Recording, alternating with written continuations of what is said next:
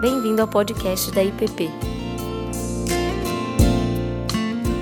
Vamos orar.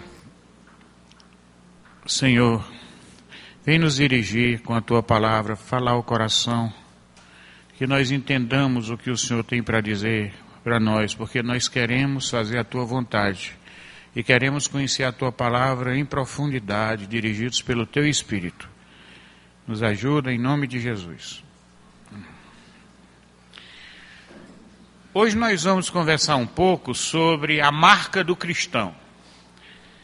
Em Mateus 7, né, basicamente, começando aí pelo 21, mas antes temos mais algumas coisas. E uma coisa muito procurada nos dias de hoje é a nossa identidade.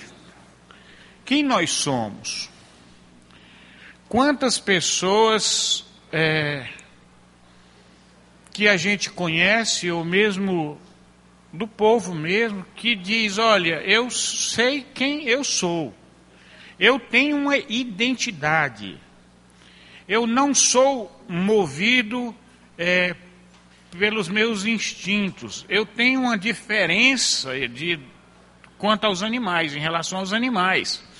Porque se os animais normalmente eles se movem pelas suas necessidades, pelos seus instintos, então eu posso dizer que, que eu tenho valores que me fazem tomar decisões de acordo com o que eu acho certo e não de acordo necessariamente com o que a minha biologia é, pede de mim.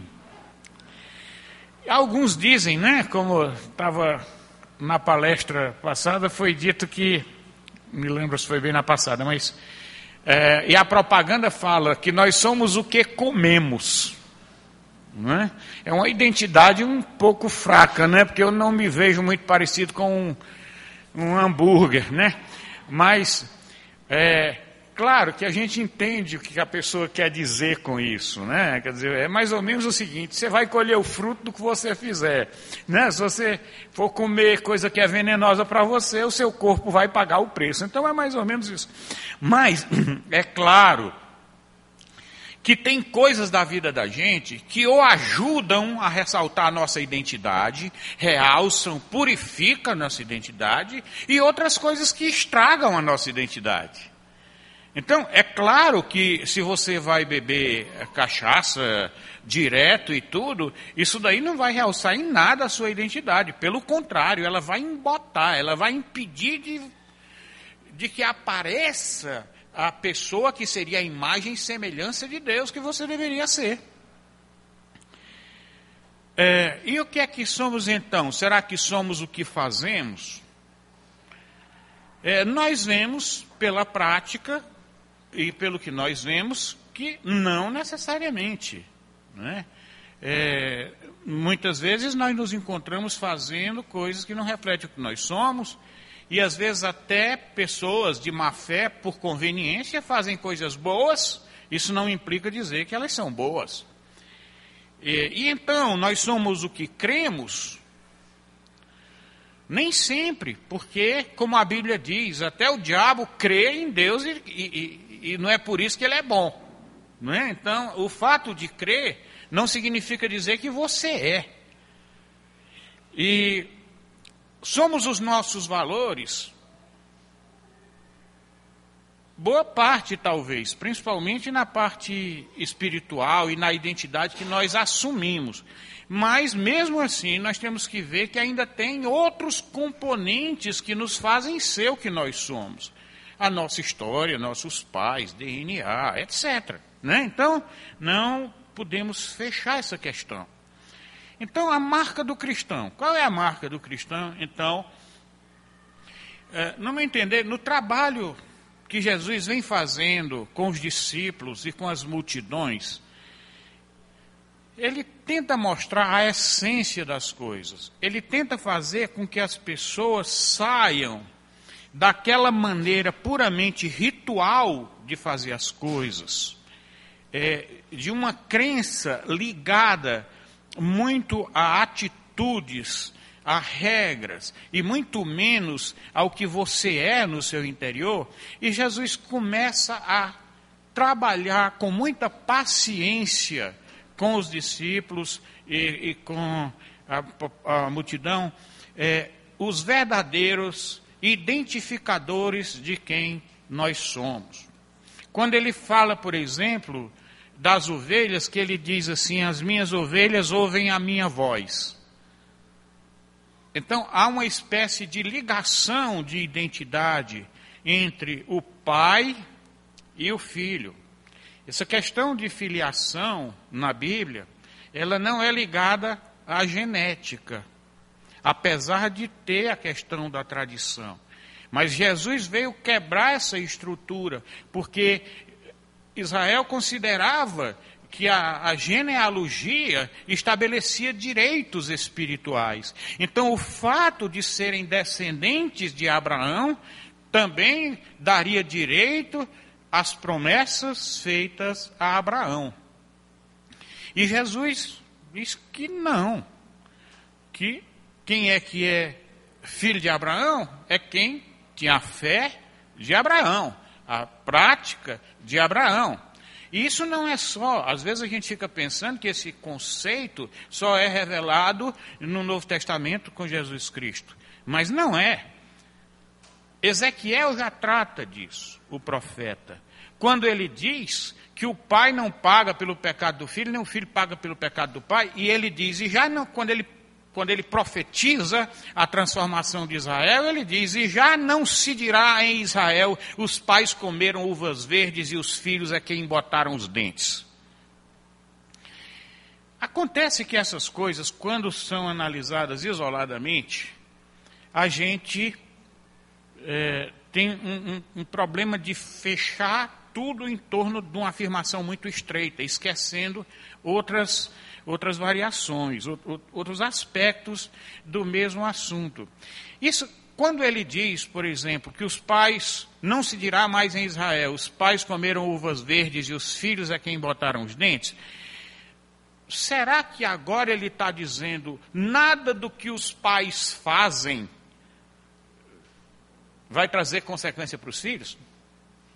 Não é isso que ele está dizendo. Ele está dizendo que, por direito, diante de Deus, o que se cobra do pecado, não mais se aplicaria esse conceito, porque esse conceito era aplicado na prática da lei judaica. Muitas vezes fazia isso, mas não fazia parte do espírito da lei. Aquilo era leitura da, da cultura, do que, era, do que eles faziam. Inclusive, eles, quando matava o pai, matava a família toda, e, e, e nas guerras, etc. Bom, então vamos ler o texto, e eu queria, eu, apesar de Vamos ler a partir do 15, em Mateus 7, ah, até o 27, e aí nós vamos conversar um pouco sobre esses, esses, essas palavras, tentando levantar a questão da nossa marca. Acautelai-vos dos falsos profetas, que se vos apresentam disfarçados em ovelhas, mas por dentro são lobos devoradores. Pelos seus frutos os conhecereis. Colhem-se, porventura, uvas dos espinheiros ou figos dos abrolhos? Assim, toda árvore boa produz bons frutos, porém a árvore má produz frutos maus. Não pode a árvore boa produzir frutos maus, nem a árvore má produzir frutos bons. Toda árvore que não produz bom fruto é cortada e lançada ao fogo. Assim, pois, pelos seus frutos os conhecereis. Nem todo o que me diz Senhor, Senhor entrará no reino dos céus, mas aquele que faz a vontade do meu Pai que está nos céus. Muitos naquele dia hão de dizer-me: Senhor, Senhor, porventura não temos nós profetizado em teu nome? E em teu nome não expelimos demônios? E em teu nome não fizemos muitos milagres? Então lhes direi explicitamente: nunca vos conheci. Apartai-vos de mim, os que praticais a iniquidade. Todo aquele, pois, que ouve estas palavras, essas minhas palavras e as pratica, será comparado a um homem prudente que edificou a sua casa sobre a rocha. E caiu a chuva, transbordaram os rios. Sopraram os ventos e deram com ímpeto contra aquela casa que não caiu, porque fora edificada sobre a rocha. E todo aquele que ouve essas minhas palavras e não as pratica, será comparado a um homem insensato, que edificou sua casa sobre a areia, caiu a chuva, transbordaram os rios, sopraram os ventos e deram com ímpeto contra aquela casa, e ela desabou, sendo grande a sua ruína. Esse texto assim parece assim que de uma hora para outra ele fica uma sensação de uma quebra, de, um, de uma mudança de assunto. Mas aqui ele está tratando com tipos diferentes de pessoas. É, quanto à aparência e quanto ao que elas fazem. Então a gente fica perguntando assim: qual é a, a cara, a face de uma pessoa realmente cristã? Se no momento a gente percebe que a Bíblia está apontando claramente para uma visão espiritual, da questão de fé, uma questão que vem de nossas convicções, ou essa questão da prática. Ouve as minhas palavras e as praticam. Então, nós temos essa luta para termos uma face, termos uma identidade.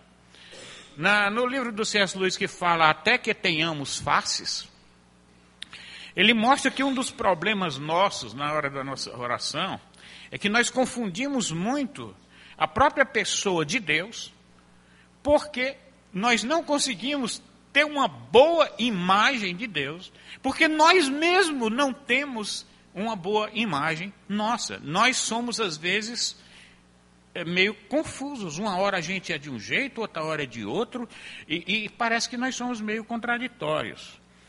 E fica aquela imagem meio borrada, meio misturada, assim, na nossa mente de quem nós somos.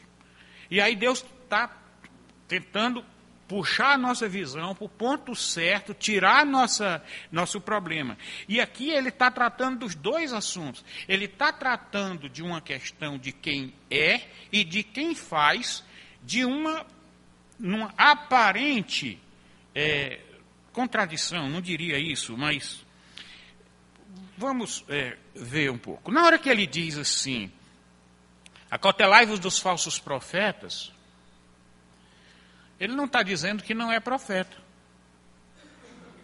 Ele não está dizendo que a pessoa não é profeta.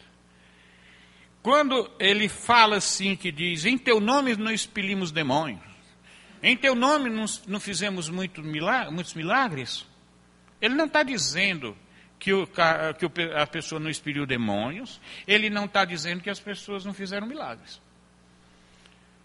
Porque o poder que Deus dá para a gente, ele pode ser mal usado. Nós vemos na Bíblia o caso de Balaão, né, que ele estava quase que ia amaldiçoar lá Israel para receber dinheiro de Balaque, e precisou chegar uma jumenta para enquadrar Balaão. Muito bem. Vamos pensar numa marca. Nós temos marcas visíveis. Então, qualquer coisa que é produzida pelas empresas, os carros, você tem lá o, né, o emblema da marca, uma marca visível. E a marca, ela pode indicar umas duas, duas coisas assim, que eu me lembre agora. Uma é quem fez. Então, quando você diz o carro é um Ford, um Chevrolet e tudo, você está dizendo o quê? Quem fabricou aquele carro. E um outro aspecto da marca também é o dono. Às vezes a marca indica o dono. Quando eu era pequeno, eu vi os ferros de marcar do meu pai, que ele usava para marcar o gado. Então você botava no fogo, quando estava em brasa, ferrava o boi, né, ou a vaca, para dizer o dono é esse daqui. É, infelizmente um irmão meu ferrou o outro no bumbum e, e realmente até hoje ele carrega a marca e ninguém duvida que ele é filho do meu pai. Mas foi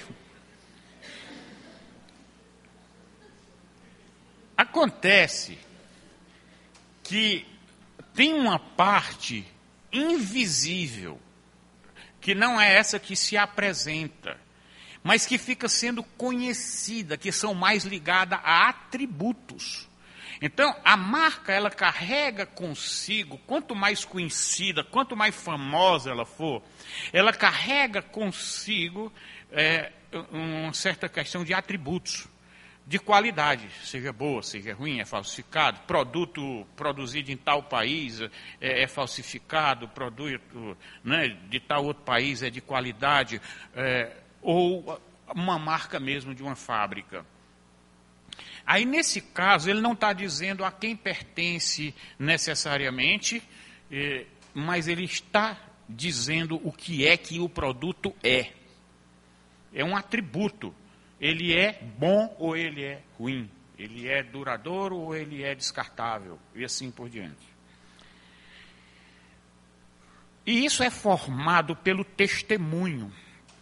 Pessoas que tiveram aquele produto e provaram que ele era bom, diz, olha, valeu a pena, eu comprei, funcionou.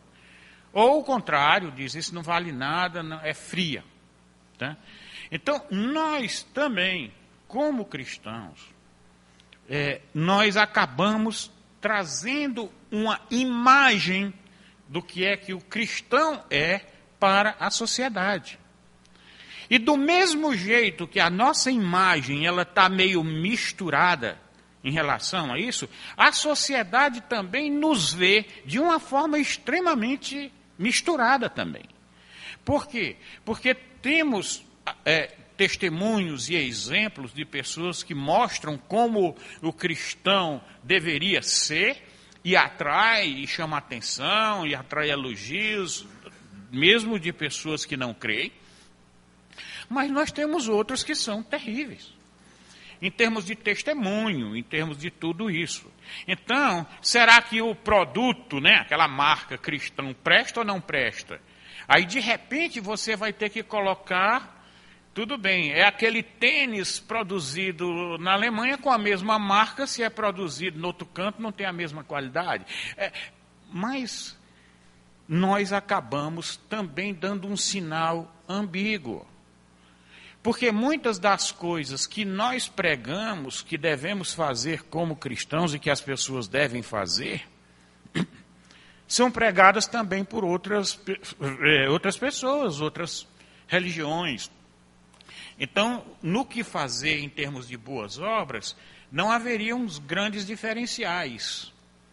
Mas, em relação ao que você é, e, e, a, e, a, questão de pecado, e de arrependimento, e de ser nova criatura, são aspectos diferentes. Mas será que nós nos entendemos dessa forma, como uma nova pessoa?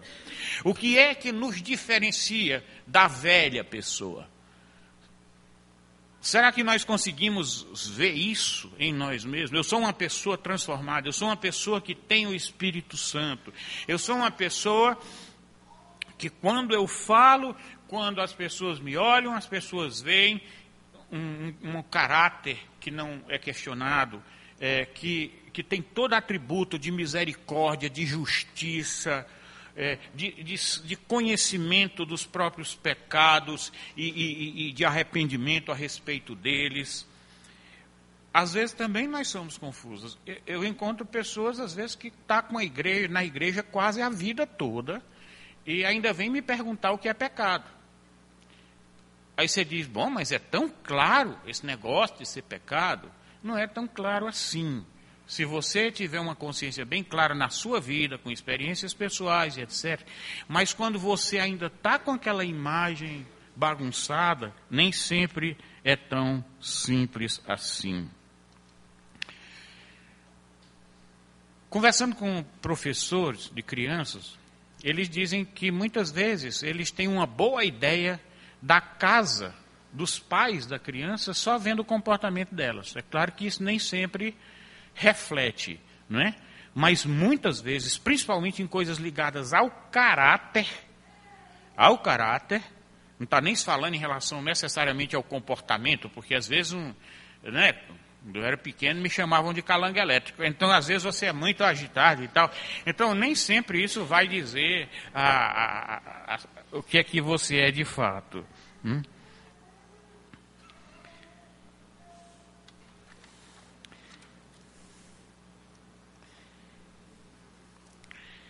No texto que nós vemos, é, quando ele diz assim, esse aqui imprimi de cabeça para baixo. Nunca vos conheci. Será que Deus não conhece o mal? O que é que quer dizer conhecer? Conhecer nessa relação é um conhecimento de amizade, de eu tenho uma relação com você, nesse sentido. Olha, eu conheço aquele cara, aquele cara eu não tenho nada a ver com ele. É diferente. O que ele está falando aqui nunca vos conheci. Vocês não têm nada a ver comigo. Mas vem cá, como não tem nada a ver se eles tiverem poder para expulsar demônio? Ou para curar? Até Apocalipse fala da doutrina de Balaão, numa das igrejas da Ásia. E Balaão era um profeta. A Bíblia mostra que Abraão ou que Saul profetizou. Então, uma coisa que a gente tem que já de cara para ir já definindo as coisas é que essa questão da identidade tem duas partes e elas têm que estar juntas. Né? Você pega um, um Durepox, por exemplo, você tem dois, ela vem com duas barrinhas, não é assim? Uma barrinha que você mistura com a outra na hora que você quer que ele faça o efeito. Um lado só não funciona. Uma arma, ela tem a munição e ela tem a direção. Se você tiver só a munição e ela explodir sem direção, ela vai explodir na tua mão. Se tiver só a arma sem a munição, ela não vale nada. Da mesma forma, questões de obras e a questão da transformação espiritual e da verdadeira identidade de Deus em nós, eh, nossa identidade em Deus, ela são dois aspectos que aqui são tratados. Não adianta você ter poder para fazer milagres ou aquelas coisas que aparentam é, poder, coisas da aprovação de Deus. Não adianta você fazer isso se você não tem um coração compassivo, se você não tem amor. Em Coríntios 13, 1 Coríntios, no capítulo 13, quando ele fala do amor, ele diz: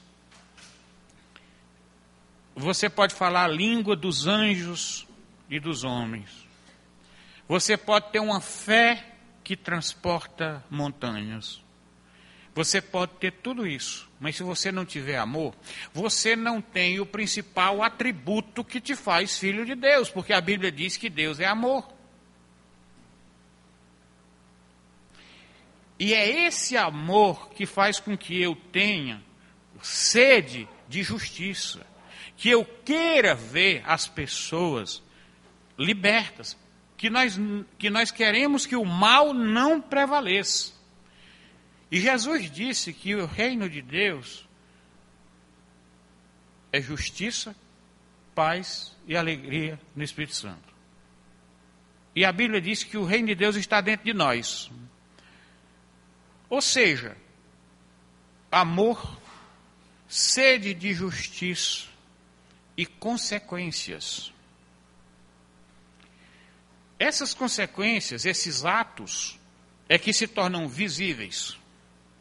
Mas até um ateu, um observador, ele consegue discernir boas obras de uma pessoa que é boa e boas obras circunstanciais de pessoas que não necessariamente são boas.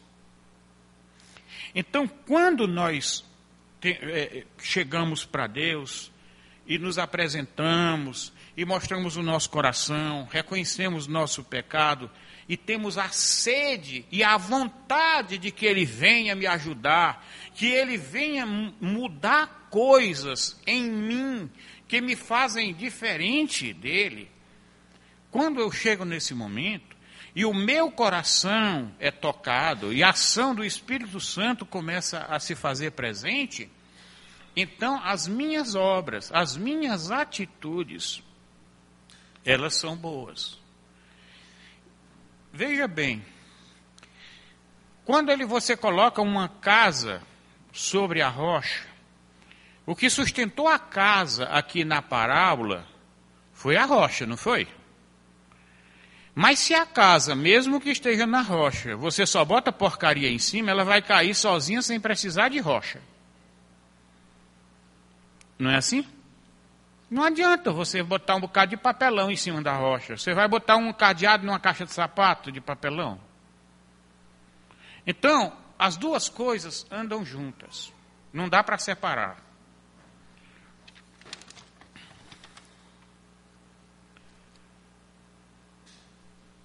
Então, nós temos que a marca do cristão tem dois aspectos: uma forma em forma de obras visíveis, mas tem um conteúdo que vem do Espírito. Essas duas coisas estão juntas. Não é como um marketing mentiroso que faz uma caixa muito bonita, mas o conteúdo não é bom. E também não é uma coisa boa que fica escondida do mundo porque está enrolado num papel de porcaria. É os dois. Os dois juntos formam essa coisa. Mas eu quero trazer hoje é, um conjunto de coisas bem mais práticas, de consequências das transformações e das visões que nos dão identidade, em coisas bem práticas, para poder ajudar, porque por enquanto falei só hipoteticamente. A nossa identidade cristã, quando realmente nós entendemos e aquilo faz parte, agregou aos nossos sentimentos, ela traz desejos em relação ao próximo, desejos bons, de justiça. Bem-aventurados os que têm fome e sede de justiça. Mas a falta de identidade, e quando ela fica bem confusa, é muito comum que você também é, gere alguns desejos tentando salvar sua própria identidade, sua própria aceitação comunitária, é comum você também ter desejos mais voltados para você mesmo, mais egoístas. Enquanto um se garante, entende quem é, pode olhar para fora sem medo de perder a sua própria vida, o outro tem medo e volta-se para dentro como se fosse uma proteção. Porque muitas vezes o egoísmo também é um sentimento de proteção. Opa, né? Eu tenho medo aqui, é um negócio do medo. Né? Eu vou para a fila ali do acampamento, ali na hora do. Eu vou pegar logo um pedaço de carne, vou ficar na frente da fila, porque senão não vai sobrar carne para mim. Coisa assim, né? Até aqueles ditados populares que o pessoal cria, né? Farinha pouco, meu pirão primeiro, coisas assim. Quem tem uma identidade bem definida tem um sentimento de administrador. Diz assim: eu sou do Senhor. O que ele me entregou, ele me entregou para ele e para os seus valores e para a misericórdia e para o próximo. Você tem uma visão clara disso. Mas quando não é bem claro, você pode ter uma visão de dono. Isso aqui é meu. Pronto. Para poder acalmar minha consciência, eu posso até dar um pouquinho ali, ou então eu, eu me satisfaço com uma lei do dízimo de 10%, coisas desse tipo. E a gente começa a puxar as coisas para nós. Então isso revela uma, uma, uma mente de dono e um certo medo também, e com o olhar mais para si. Há uma diferença também entre no, nos dois conceitos, entre gostar e amar. Enquanto gostar está ligado mais a algo agradável, que me satisfaz, que satisfaz o que eu estou desejando, o amar muitas vezes implica em você negar a si mesmo, negar o seu interesse por causa do outro. Você abrir mão daquilo que você queria para o bem do outro. E isso daí precisa você ter uma identidade cristã para você fazer isso com o mínimo de naturalidade. Porque eu não sei se a gente consegue, consegue fazer isso com 100% de naturalidade, porque nós temos uma inclinação do nosso corpo que nem sempre nos empurra nessa direção. Uma pessoa com identidade cristã bem clara, ela se considera devedor. Inclusive a Bíblia mostra, né? A ninguém fiqueis devendo nada exceto o amor, né? Mas a Deus nós devemos tudo. Tudo que nós temos nós devemos. Quando você tem a noção clara de que você é devedor, você também não fica todo tempo resmungando atrás dos seus direitos. Não, você é devedor. Mas quando nós não, nós temos a visão do outro lado, é o contrário, nós somos credores. Ah, eu mereço, né? A propaganda é, o marketing usa demais. Você merece, você merece. Né? Devia completar. Você merece o quê, né? Porque né, podemos merecer muitas coisas. Então, tem dois tipos de merecimento que eu estou falando aqui, pessoal. Tem um merecimento normal, operacional. Se eu trabalho um dia de trabalho, aqui no, na minha empresa, eu tenho que ganhar o meu salário, né? Assim, é um direito. Esse eu tenho. Mas quando falo de direito, é no sentido de diante de Deus, é esse direito de filho do rei, esse direito que é como se Jesus tivesse assinado um cheque em branco para mim. Não. E também, às vezes, a gente não se coloca no lugar do outro. Isso é muito comum, eu via muito nas greves lá do, do, do, Banco Central. Então, quando a gente começa a buscar os nossos direitos, parece que a gente se esquece que existe o outro lado. E que muitas vezes o direito de um é coberto o direito, entre aspas, de um é coberto pelo a falta de direitos do outro. Mas a inclinação é de servo e não de senhor. Né? Nós, quando temos essa questão de amor, de querer pessoas, como é que se reflete às vezes nos nossos afetos? É, às vezes nós podemos ter dois tipos de sentimento, ou um sentimento de dono, então é minha mulher, é meu filho, é meu dono mesmo, assim nesse sentido de querer as pessoas como propriedade sua, né? mas na visão cristã você dá a liberdade para a pessoa amada. Aquela pessoa, inclusive, pode te deixar na hora que, você, que ela quiser. Quando os discípulos começaram a, a, a deixar Jesus, é, e aí ele olhou para os outros discípulos e disse, disse: Vocês também não querem me deixar, não?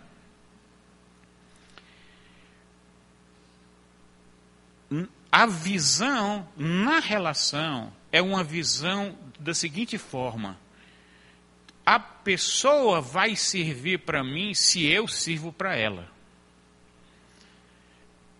Há uma condição ou seja, eu só quero algo, ou eu só quero uma pessoa, se eu também for uma resposta para o que aquela pessoa precisa. É uma postura que você olha para o outro lado. Não é uma postura que você diz, opa, eu quero e eu vou conquistar, e aí, depois? Porque nem sempre o que a gente conquista, o que a, é, é, o que a gente mantém, quando a gente vai de uma forma muito egoísta e, e, e arromba certas portas, né? É, e às vezes, se eu não, não sou a pessoa que o outro precisa, e eu consigo mesmo assim que ela venha para mim, essa pessoa, eu comparo com você fica querendo um pedaço de rapadura e você não tem dente. Ou seja, você não consegue segurar. A pessoa não é para você. Você pode até ter conquistado, mas você não mantém. Porque não é para você.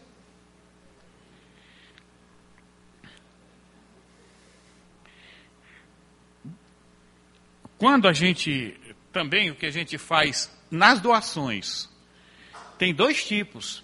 Nós temos uma doação que a gente trata como se fosse uma balança. e a gente fica contabilizando, né? A, a, a, quando eu falo de doação, não estou falando de doação do gasofilaço, não, pessoal. Estou falando qualquer doação, doação da vida da gente, as doações, o que eu faço para as pessoas, né? Então a gente tende a fazer um balanço. Opa, ontem eu lavei o prato, hoje é você coisas assim desse tipo. Da outra vez, você escolheu o que é que a gente ia comprar. Agora eu que tenho que escolher. Então, é, nós temos muito essa inclinação territorial de, de, de direitos nessa direção.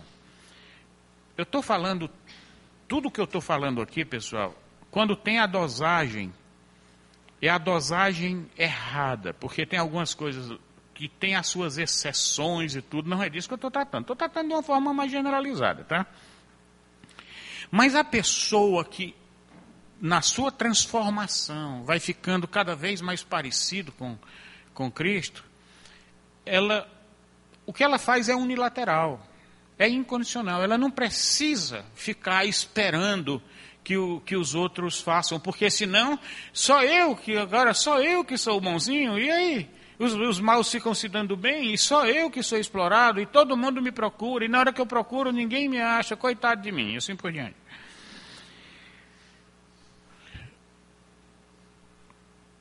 Em Cantares, fala que o ciúme é como a sepultura. Ela traz morte. Então também é nessa direção. O, o amor não arde em ciúme. Então a pessoa também que vai ficando parecida com Cristo, ela não tem, não tem, ou pelo menos vai diminuindo bastante essa questão de ciúme. Ela não precisa prender. As pessoas ficam perto delas porque a amam tanta autoridade como o amor, ele vem de lá para cá. Não é uma demanda, não é uma cobrança. Vem quando Jesus falou essas coisas assim, vocês também não vão me deixar, o que foi que Pedro disse para ele? Para onde iremos nós, se só tu tens palavra de vida eterna? Ou seja, eles estavam seguindo a Jesus porque eles amavam e viam que não havia nenhum outro lugar onde realmente eles encontrassem vida eterna. Não porque Jesus estava impondo, dizendo se vocês não me seguirem, vocês vão para o inferno. Nada disso. Nada disso. Deus não procura pessoa que não o quer. Deus procura quem? Aquele que adora de todo o coração. Os verdadeiros adoradores adorarão o Espírito em verdade. Essas são as pessoas que Deus procura. Pessoas que naturalmente que vão que querem de verdade.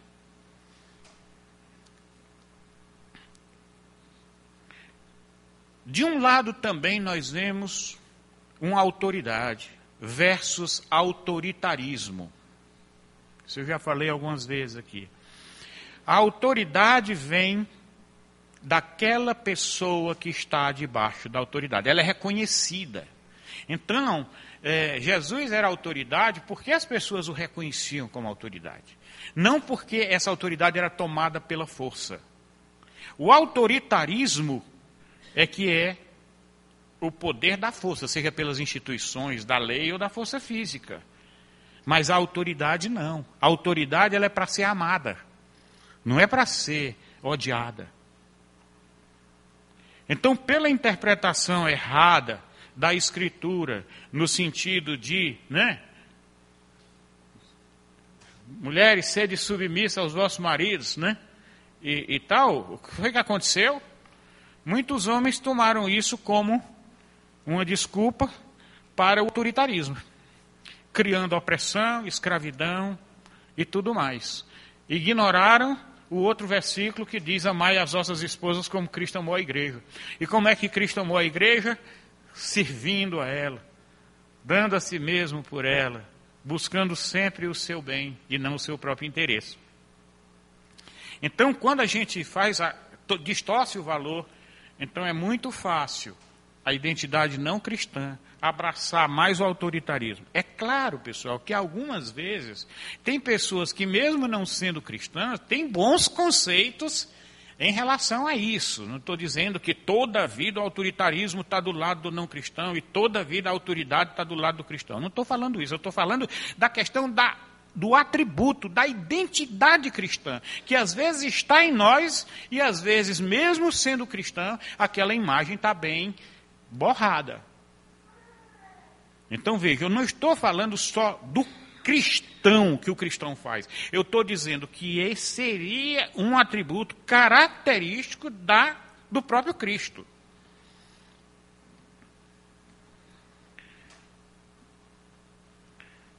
É, uma vez eu vi uma figura nessa questão de posse, também é o seguinte: ah, o poeta falou mais ou menos o seguinte: que a pessoa às vezes compra um terreno onde, de onde você pode ver o pôr do sol, pensando que com isso você pode comprar o pôr do sol. Você não pode. Da mesma forma, você pode ter pessoas, dominar pessoas de uma forma ou de outra, mas você não vai ter o coração das pessoas. Coração mesmo de verdade. É, não, não dá para fazer isso. Agora eu vou falar um pouco. A interface. Muito bem. Interface, eu vou falar o nome de comunicação. A minha relação, a minha comunicação com o outro, como é que eu falo, como é que eles me, como é que a pessoa vai me entender. Quando, um, no atributo cristão, tudo que eu vou falar, seja numa discussão da família, por exemplo, uma conversa forte entre marido e mulher, por exemplo, Dentro do atributo cristão, você está defendendo a relação. Você está defendendo a verdade, o bem-estar ali, entre as pessoas. No não cristão, você está defendendo sua posição, a sua opinião. Então, há posturas diferentes até na comunicação, na relação que você tem. Muitas vezes nós somos manipuladores. Então, mesmo dizendo verdades, dependendo de como essas verdades são ditas e qual o momento que essas verdades são ditas, elas podem funcionar de uma forma extremamente dominadora, manipuladora e sem respeito ao outro.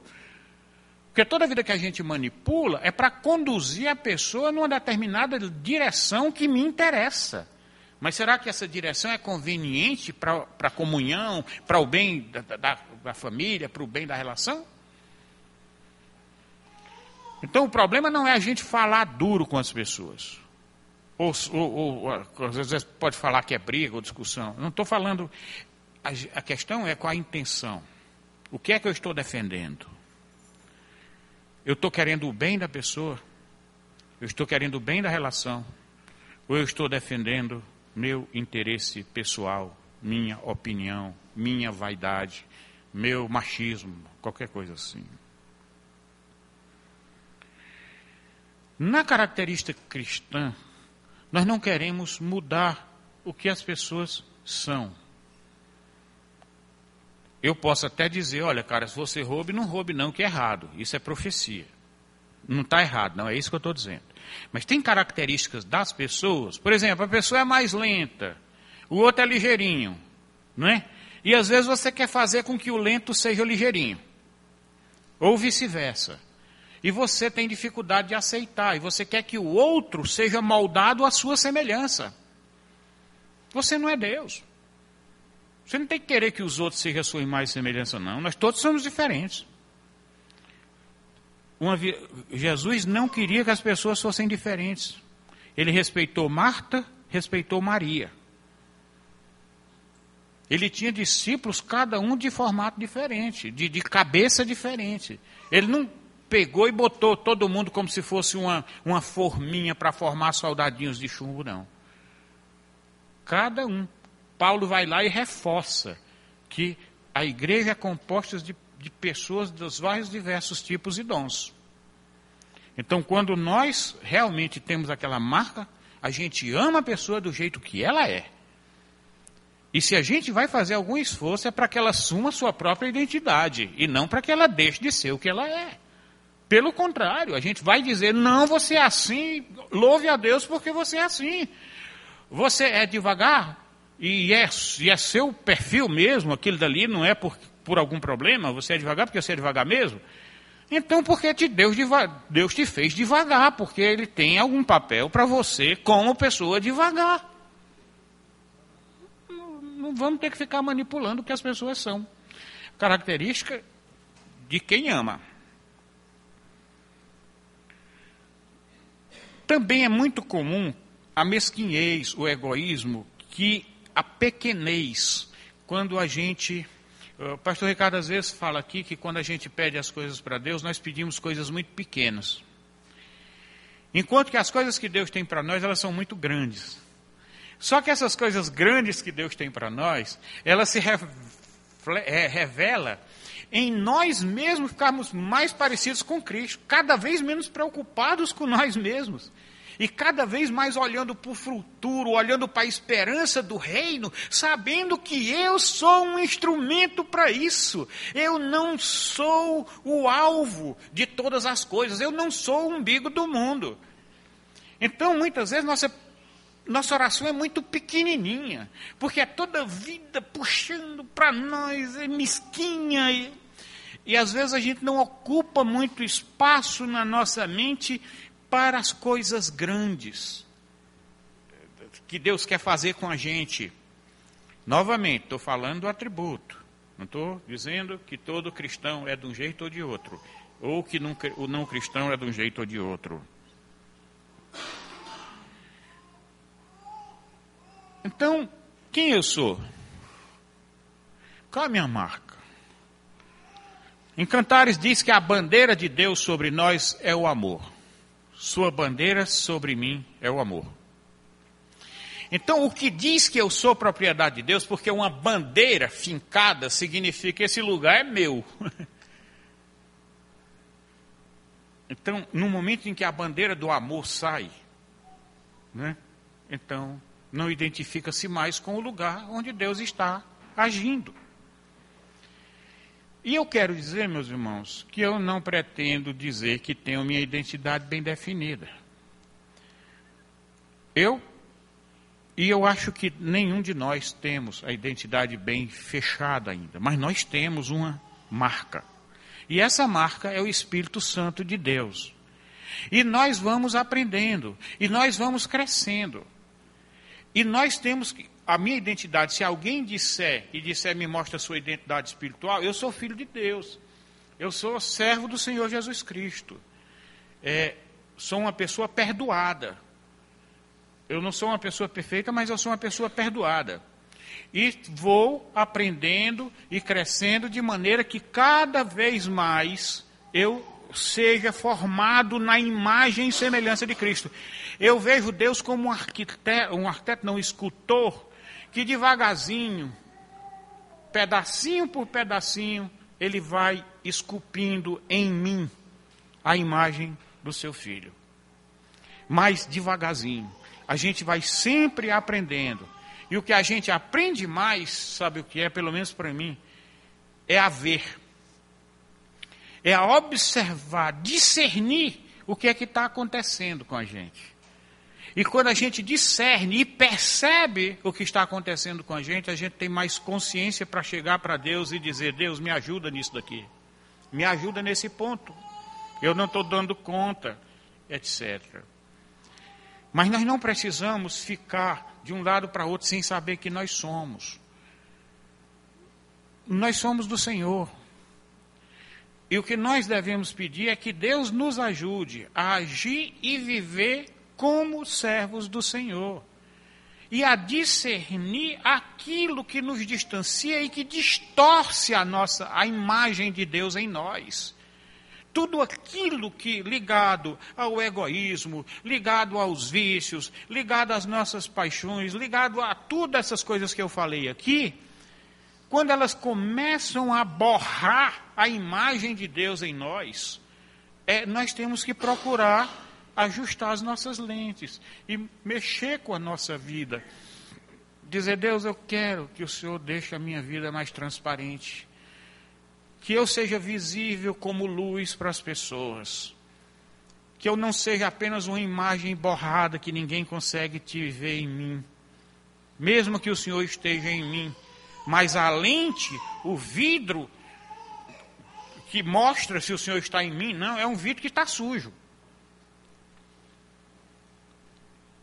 E a nossa busca é como os próprios, o próprio Paulo buscava. Né? É como, não é como uma vez eu já disse, tive um dito, citei o Jorge MacDonald de uma vez aqui, vou citar novamente a mesma coisa. Ele dizia o seguinte: Ninguém tem a obrigação de ser melhor do que ninguém.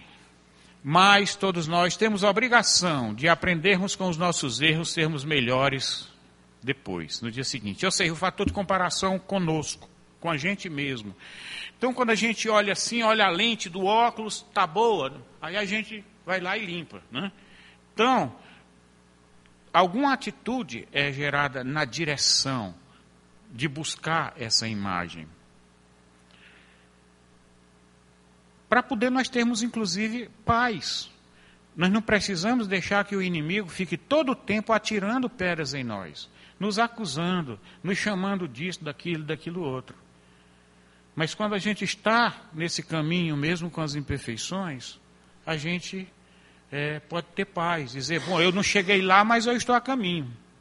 Não tem problema, Jesus está do meu lado, ele me perdoou. Então, qual é a minha marca? É a marca do cristão. Qual é a marca que nós buscamos que se manifeste em nós? O amor. Como é que isso se manifesta?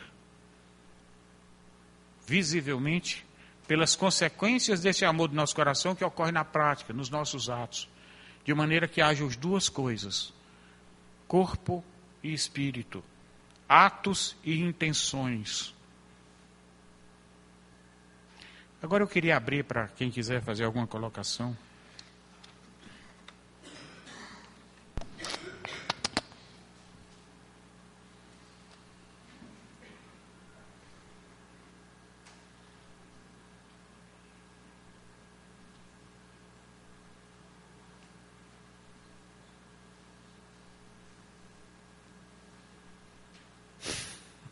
Olha, Laura, eu vou dizer qual é você.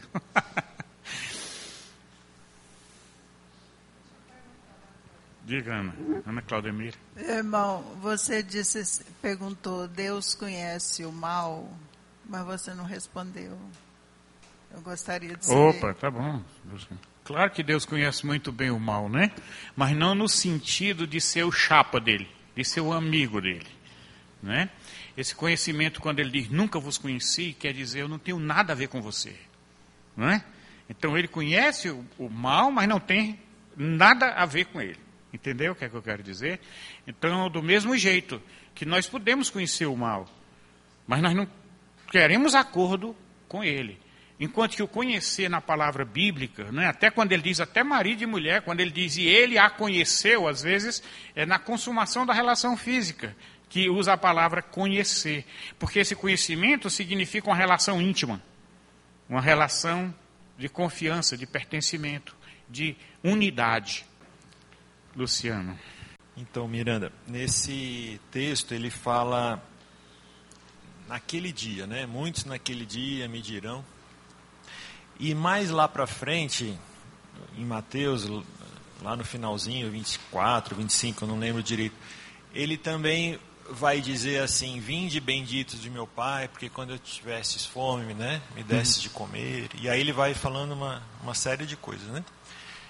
E aí tem o outro grupo que acho que equivale a esse aqui, né? Que ele vai dizer: Vocês, né, eu tive fome, vocês não me deram de comer, eu tive sede, vocês não. E aí ele vai. Eles vão perguntar quando é que isso aconteceu, né?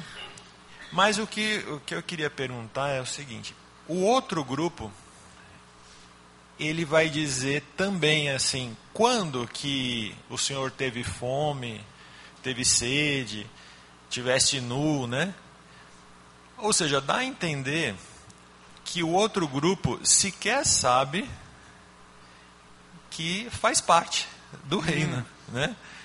É, como é que você, você vê isso daí? É, exatamente, esse, esse, é um ponto muito bom. É, veja bem, quem as minhas, olha, voltando um pouco para o versículo, as minhas ovelhas ouvem a minha voz. Então, veja bem, a pessoa que não me deu de comer, por exemplo, tive fome e não me deste de comer, é mais ou menos como dissesse: essa é a prova de que você não era meu. Ou seja, você não é meu, não é porque não deu de comer. Mas se você fosse meu, você teria um atributo meu que identifica e se compadece e faz. Está entendendo o que é que eu quero dizer? Porque às vezes você não faz, não porque não tem compaixão. Entendeu? Mas porque você acha que aquele não é o momento que você está alimentando um bocado de coisa. Tá certo? Então você tem outras razões. Mas o que ele está identificando aí é o que a pessoa é que fez com que ela não fosse capaz de manifestar de um sinal de que ele era dele, de que ele era de Jesus. É, ou seja, os que não são de Deus não conseguem identificar, ou então quando identificam, simplesmente dizem, eu não faço parte disso, eu não quero nem saber, ele que, que vá cuidar da vida dele, eu, eu não vou doar nada, mas ele não tem aquele sentimento, aquele atributo que Deus tem, que é discernir, se compadecer e agir. Então, acho que quando ele diz isso, quando você fala que mesmo os maus não deram de comer, para, como, quando é que nós tivemos e não demos de comer, quando é que tivemos e não, tivemos de, não vestimos, não é bem só pelo que eles não fizeram, mas ele, por que eles não fizeram? Por exemplo, é, tem, tem um, um, caso do jovem rico, eu fico pensando, né, o caso do jovem rico. Claro que a Bíblia não conta o que o jovem rico fez depois. A gente não sabe nem se um dia ele voltou, coisa desse tipo. Mas eu fico pensando, e se o jovem rico, ao invés de simplesmente sair triste, sem fazer nada, dissesse: Senhor, eu concordo com o Senhor e eu quero fazer isso, mas eu não tenho força para fazer. Me ajude. Eu acho que a situação seria outra. Então o problema não é só dizer não abriu mão da riqueza, mas era qual é a postura dele em relação a isso como o cara dos talentos. O problema do talento, daquele que tinha só um e que enterrou, não é porque ele não deu lucro. Se ele tivesse investido o talento e trabalhado feito um danado e tivesse prejuízo, não teria tido problema nenhum, ele teria sido tratado como os outros. O problema é que ele não estava interessado em servir ao seu Senhor. Então Jesus, quando ele conta essas histórias e essas coisas, ele está sempre procurando a essência da coisa. Lá, né? Tudo bem fazer, fazer. Mas por que, que a obra tem valor? Tem hora que ele diz, as vossas obras vão ser assim, assim, assim. Por que, que as obras têm valor nesse sentido? Não pela obra, porque a Bíblia diz que nossas obras são trapos de imundícia. Ele está dizendo é que o que moveu aquela obra é o sinal daqui através daquilo dali eu identifiquei. Mais alguém? Então, vamos orar então, meus irmãos, para encerrarmos. Senhor, nós te louvamos porque o Senhor nos amou, nos chamou, por desígnios que nós não entendemos, que nós, quando olhamos com os teus olhos, nós vemos que não merecemos, mas o Senhor nos chamou. Não, não entendo porque os teus mistérios são grandes, mas também o Senhor nos chamou para te seguir, e o Senhor mesmo falou que se não for o teu espírito, nós não temos condição de segui-lo. E de repente nós ficamos totalmente na dependência do que o Senhor vai fazer com a gente. E ao mesmo tempo o Senhor nos dá responsabilidades para fazer, e nem sempre nós entendemos toda essa dinâmica.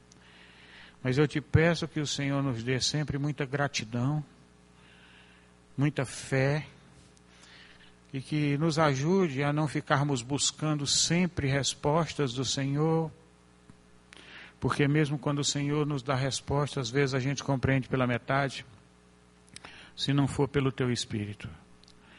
Sustenta o teu povo, o teu rebanho, que é um rebanho de pessoas que muitas vezes não têm imagem clara, que estão confusas às vezes.